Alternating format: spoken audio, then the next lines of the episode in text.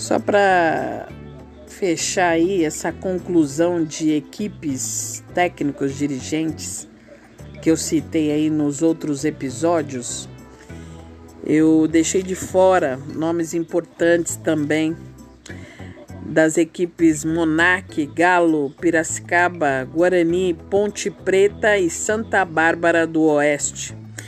E dois grandes técnicos que não, de seleção brasileira e da Calói, que não poderiam também ficar de fora, Timon e Nelo Breda.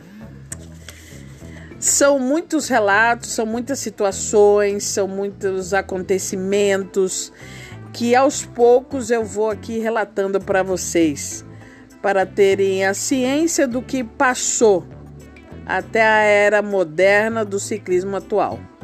Tá bom? Abraço a todos.